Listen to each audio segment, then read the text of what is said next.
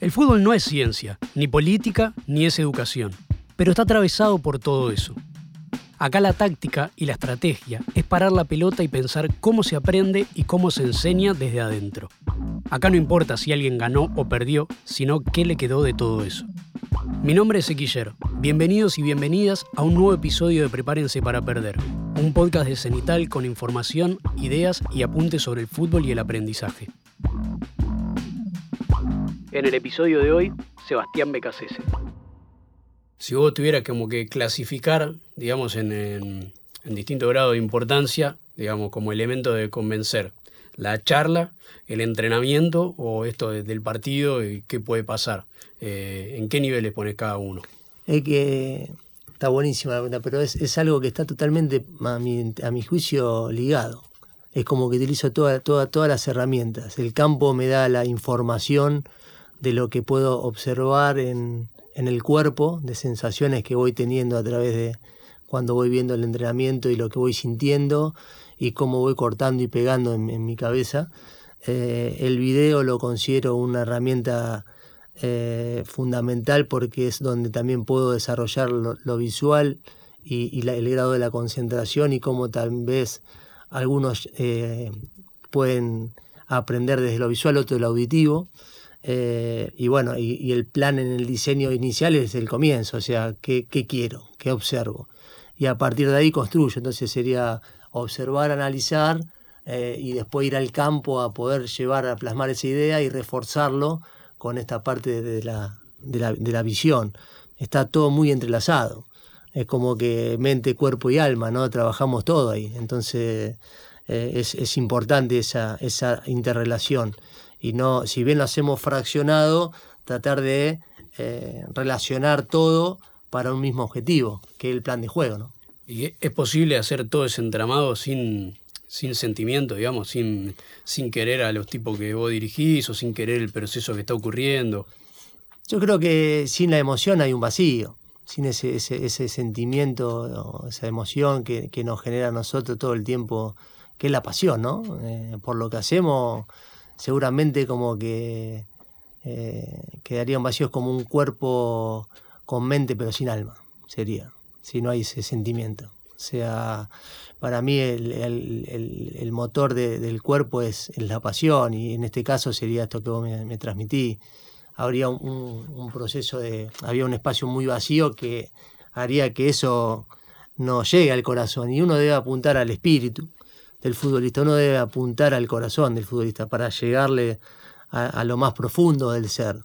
Eh, y después sí hay partes racionales, sí hay parte de, estrategia, sí hay parte de, que tienen que ver con movimiento y con el conocimiento que hablamos, producto de la experiencia, pero, pero un mensaje debe ir apuntado al corazón y después debe tener una parte de conocimiento teórica y práctica, que es eh, donde también se mide todo, pero sin, sin esa fuerza eh, espiritual, eh, eh, es, muy complejo ah, desde mi punto de vista. ¿no? ¿Qué es más frustrante, perder o que no te crea un jugador?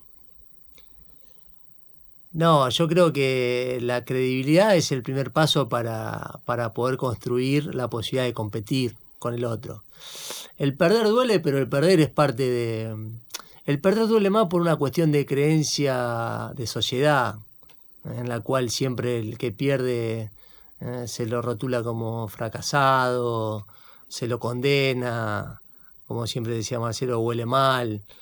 Mm, creo que es un tema más de creencia, ¿no? de, creencias eh, que vienen a entrar en el tiempo y, genera ese, ese sentimiento de, rechazo, de, dolor. ¿no? la derrota te trae ese sentimiento de, no valoración. Pero la credibilidad eh, es el alimento que tiene el entrenador para justamente sobreponerse a una derrota y para saber que, bueno, una derrota es un paso previo para seguir construyendo y para seguir confiando y para seguir trabajando, pero juntos. O sea, el, fútbol es el trabajo en equipo y el trabajo en equipo, el entrenador es el encargado que de gestionar y de gestar todo el tiempo esa armonía y ese espacio de, vínculo entre la relación que el otro también existe, entre que el otro también le pasan cosas y, ponerse en el lugar del otro y generar un clima de, vínculo colectivo es un poco a mí lo que me atrapa, ¿no? ¿Cuál es, si podés ubicarlo, eh, como que uno de los primeros recuerdos en tu vida en que avisorás que alguien te enseñó algo? Digo, pueden ser tus viejos, puede ser eh, el colegio, pero que digamos te ves o recordás algo donde hayas aprendido. Y yo creo que lo primero que se me viene a la cabeza son mis viejos. Mis viejos, en, un montón de, cuestiones.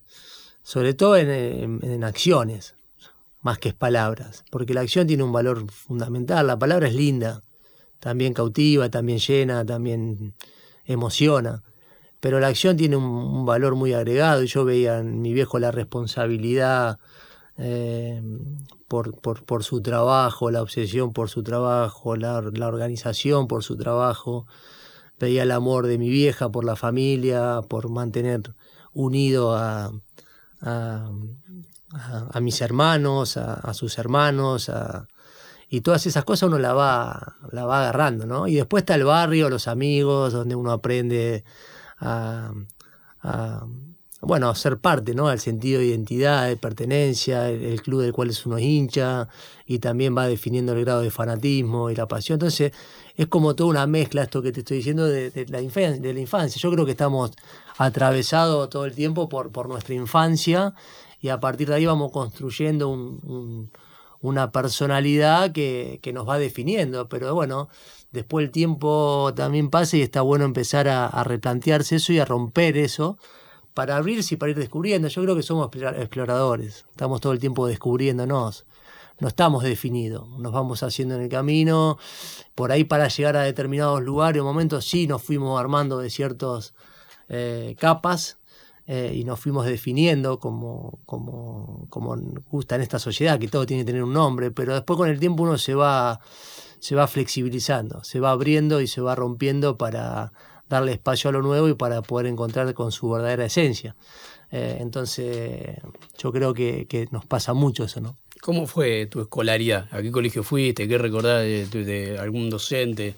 Bueno, yo empecé en jardín a los cuatro años en San Miguel de Arcángel, hay un colegio eh, católico, eh, solo varones, hasta séptimo grado hice la primaria ahí, eh, y después eh, fuimos a una escuela pública en el secundario, que es la etapa que más recuerdo y la que más disfruto.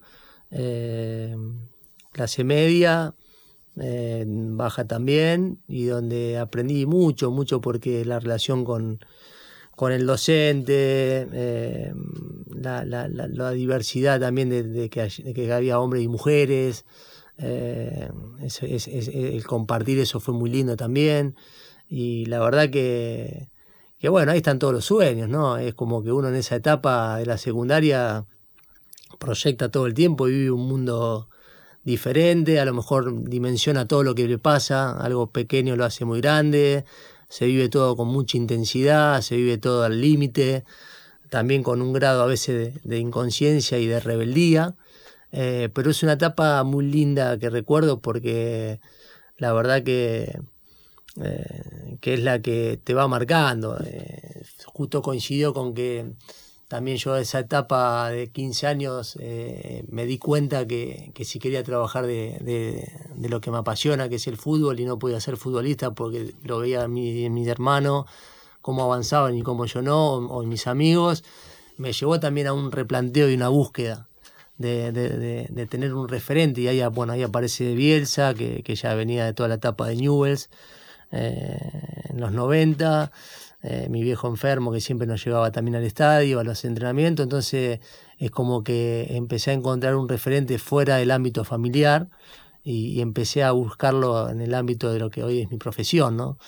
Y, fue muy lindo porque fue todo el tiempo esa búsqueda que te digo, de, de buscar material, de estudiar, de leer, de escuchar, de, observar los partidos, de jugar a adivinar los cambios. Eh, y, esa etapa la recuerdo con mucha, con mucha plenitud. ¿Cómo fue eso de volverte un loquito del fútbol? O sea, ¿cómo te volviste un loquito? Y yo creo que siempre la, eh, volvemos a la, a la, familia. En mi casa, en la mesa éramos cinco y por mi vieja estábamos los tres hermanos y mi viejo y siempre se hablaba de fútbol y si íbamos al club también siempre hablábamos de fútbol o de música. Entonces es como que tu vida pasa, pasa a ser el fútbol. Y uno con el tiempo tiene que después trabajar de que el fútbol es parte de tu vida, es tu profesión y no es tu vida. Y cuesta. Cuesta porque uno se, se, arraigó de una manera tan fuerte, donde todo el tiempo estábamos hablando de, bueno, de un partido o, de escuchar, eh, de armar 14 eh, equipos en el Grande T y de tener a todos los jugadores y de jugar a, a, esto que te digo, a ser entrenador o, terminar un partido y, y, ponerle puntaje a los compañeros. Eh, y yo empecé a observar ahí, ¿no? Que, que si bien no, no destacaba dentro, sí, sí había una tendencia de que los chicos como que lo que yo decía del juego, de la evaluación, había un cierto grado de, interés por escuchar.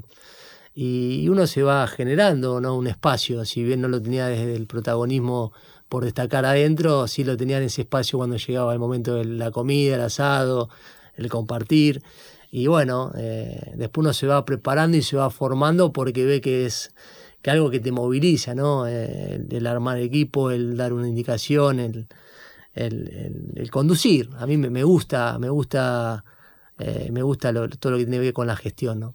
A mí una vez, va, me contó tu hermano, el mellizo, que como que ellos jugaban, vos eras suplente y que hubo un momento en que empezaste a ejercer como suplente, o sea, empezaste a pararte y a dar indicaciones. ¿Vos recordás ese momento que tomaste la decisión de decir, bueno, o sea, no soy más suplente o soy suplente, pero vengo acá a ejercer otro rol? ¿Y cuántos años tenías más o menos además? Bueno, al principio con, con yo tuve esa madurez de a los 14, 15 años, como te digo, de darme cuenta de que si quería trabajar en, en, esto no era a través de, de, siendo jugador, entonces había que buscar otro camino. Y después, a medida de que fui asimilando eso, que no fue fácil, también fue doloroso, porque también uno ve el momento de, de crecimiento, si bien me, ponía muy feliz lo de mi hermano, de hecho recuerdo hoy el día que fuimos a ver cuando jugó con, eh, con y la alegría de la familia y, la alegría mía en particular de llegar a la noche con un grado de, felicidad tremenda, eh, uno también es lo que soñaba. Entonces fueron momentos difíciles y, de dolor que hubo que atravesar, pero lo capitalicé y, lo, y, lo, y pudo ser un punto de fuerza encontrando en la pasión esto de que hablamos, de, cómo cómo poder trabajar de algo que tanto nos gustaba, o que mi viejo nos había inculcado, o que mis amigos, y que el barrio, y que la sociedad. Y bueno, encontré, encontré ese espacio. Entonces después, bueno, se fue dando que en los diferentes lugares, ya en la secundaria en el profesorado, eh, me vinculaba directamente a, esa, a, esa, a esa parte. Hasta teníamos una materia que era eh, fútbol y bueno, debatíamos todo el tiempo con el profe en el profesorado y, y nos tocaba armar el equipo y armaba el equipo con él de los compañeros de, curso. Entonces es algo que siempre me, generó me generó inquietud y mm, conocía, tenía una amiga, tengo una amiga Leila que su papá es entrenador, eh, capitano, y bueno, y nos cruzábamos a la noche en la heladería y le preguntaba, en ese momento estaba dirigiendo Unión, y, y qué le decís cuando te tocó perder o qué le decís cuando te tocó ganar, es como que uno iba buscando esa información, uno se iba preparando, ¿no? Eh, eh, y bueno, y así es como que uno se va, se va nutriendo y se va armando. Y todo eso con 17, 18 años. Recuerdo una cuando empiezo a trabajar en Renato también una, una anécdota con, con, eh, con, Ed, un amigo del club, que salió un entrenamiento bárbaro y le digo, bueno, ya estoy para dirigir Newell. Y era solamente un entrenamiento de Renato Cesarini, pero era esa mirada hacia, hacia el futuro, con un presente que me encontraba todo el tiempo buscando información y poder encontrar, eh, transmitir lo que yo tenía adentro. Eh, y es un proceso muy lindo porque empecé con pibes de 16 años en una liga local que se llamaba Área 18 y entrábamos los martes y jueves. Empecé con escuelita de fútbol de 4 y 5 años. Entonces como que fui haciendo todo ese proceso, ¿no? De menor a mayor hasta llegar a Renato. Eh, y a partir de ahí, bueno, conocer a Jorge para empezar a trabajar en el profesionalismo. Pero realmente yo siento que, que al darme cuenta rápidamente de que no iba a ser futbolista, me permitió prepararme mucho eh, en esa etapa previa de 14 a 18 años eh, para después empezar la carrera de educación física y poder experimentar en el campo. ¿no? Creo que esa fue una, una ventaja. antes de seguir avanzando, en toda esa identificación, ¿qué rol cumple Bielsa? Y Bielsa para mí fue, fue y es maestro. Es un maestro porque fue un guía y un, referente que en una determinada edad donde todos los jóvenes buscamos esos referentes, siempre empieza siendo el viejo y después uno se despega de eso para encontrar en este espacio, en este caso lo que a mí me apasionaba, eh, fue, la, fue la llave al descubrimiento y a la eh, búsqueda constante de información y de repensar. Me gustaba mucho escucharlo a él porque me llevaba o me lleva todo el tiempo a la reflexión, a la pregunta, a la investigación. Y eso es lo que más me cautivó, más allá de, su pasión, todo. es una persona que me ponía a pensar. Eh, y creo que eso es muy lindo para determinada edad, eh, encontrar a alguien que te lleve a esos niveles de, de reflexión, porque el trabajo también de la conciencia es un trabajo importante, ¿no? De, hablábamos de la formación, la educación, esa conciencia individual, pero que tiene que ver un vínculo con, el colectivo, ¿no? De, saber que somos parte del todo, ¿no? Y no estamos totalmente aislados. Y yo creo que en, Marcelo encontré siempre ese grado de, conexión, ¿no? Con, el todo. Y por eso te hablaba del trabajo en equipo. Y, partiendo de ahí es algo que me lleva todo el tiempo a la búsqueda. ¿Por qué decidiste estudiar educación física?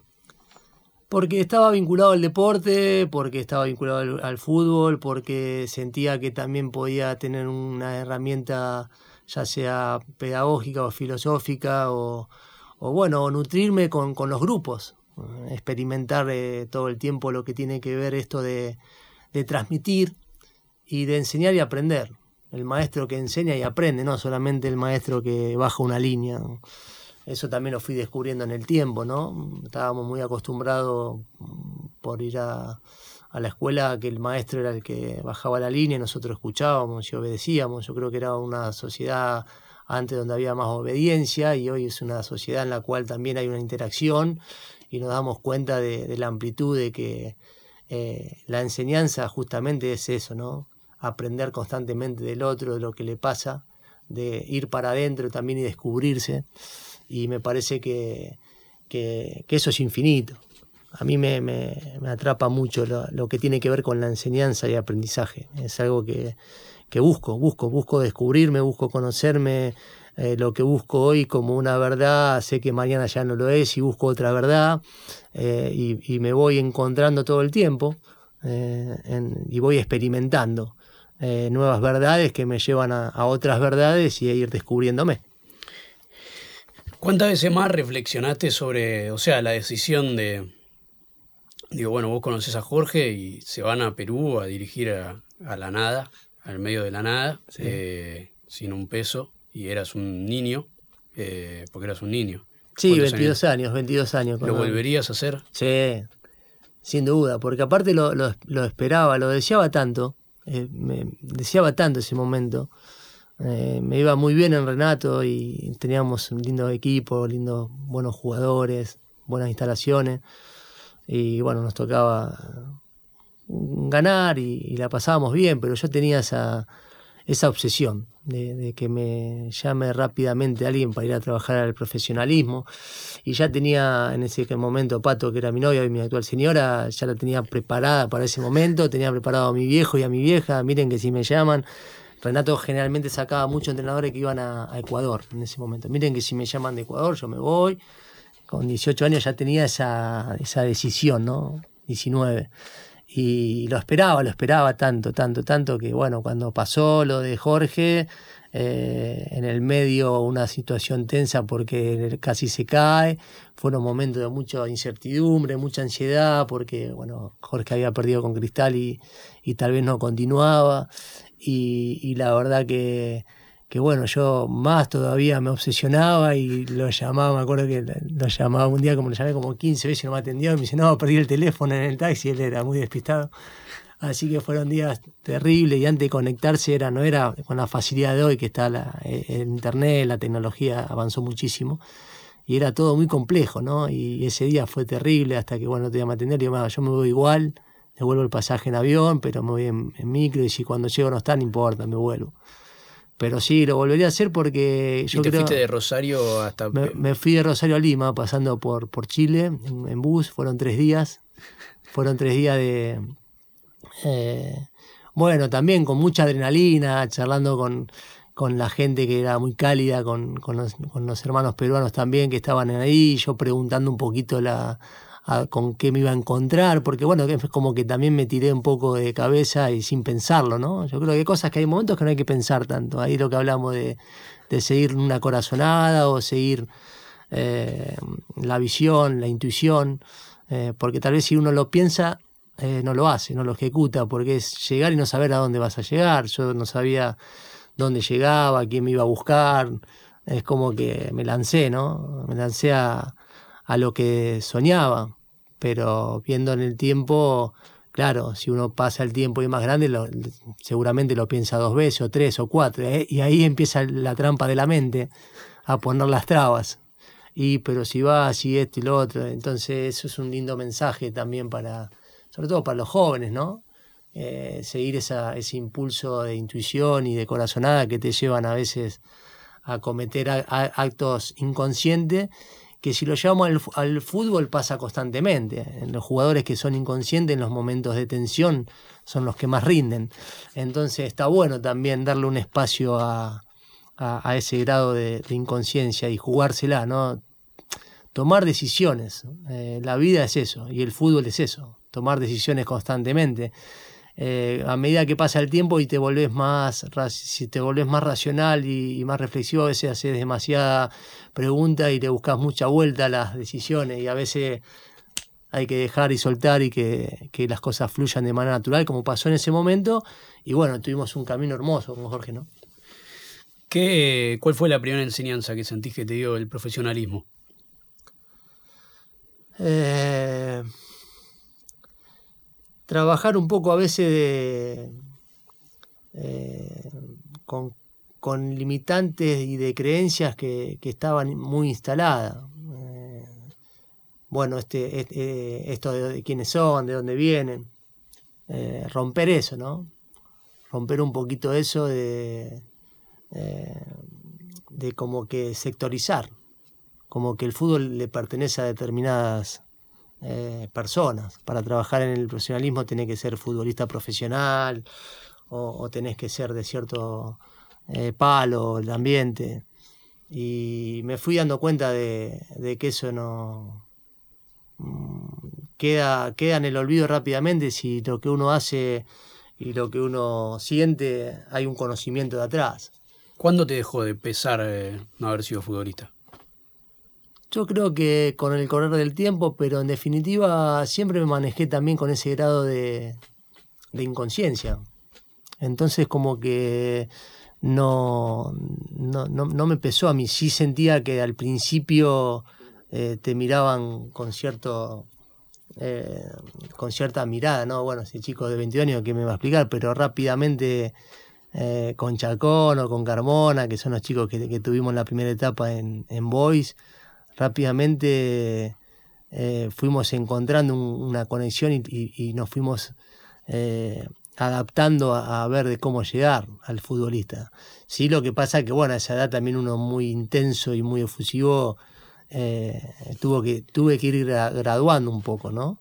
Pero la verdad que... A ver, da un ejemplo. Da un ejemplo de... No, yo recuerdo el primer día, llegué con, un nivel de, alteración y de intensidad que el entrenamiento me la pasé gritando. Con 22 años era mi primer entrenamiento. Y hoy me miro en el tiempo y lo recuerdo y digo, ¿cómo me aguantaron? ¿Con qué llegaste? No, llegué con, con dos bolsos, una valija, porque me fui en bus y me pude llevar de más cosas que lo que puede llevar el, en un avión. Eh, y bueno, con muchas carpetas, teníamos los videos, de, antes eran los videos de VHS, de videocasetera, que tenía todos los partidos de Renato, eh, los, los videos de entrenamiento que, teníamos también de, de, Marcelo que nos habían facilitado. Eh, y no mucho más, y con un sueño muy grande, y con muchas ganas de trabajar.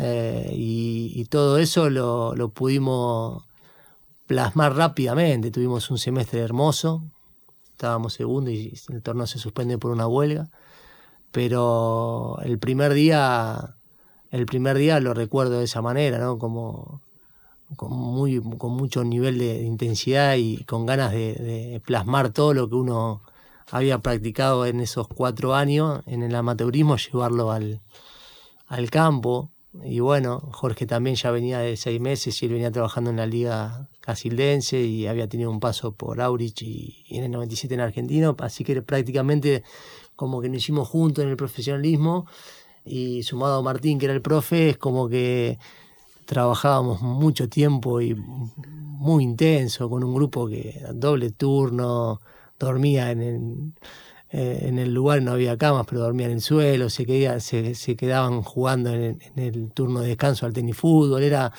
era prácticamente algo profesional, pero también con ese espíritu amateur. Entonces no, no costó tanto el, cambio, sino como que había mucha ambición de hacer las cosas y en eso Jorge es muy bueno y lo, pudo convencer al futbolista peruano de, de, que se entrega a niveles máximos eh, de entrega y, la verdad que, que, lo recuerdo con, mucha, con mucha gratitud.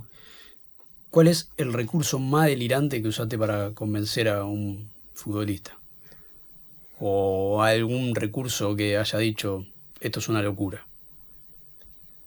Sí, es una buena pregunta. Eh,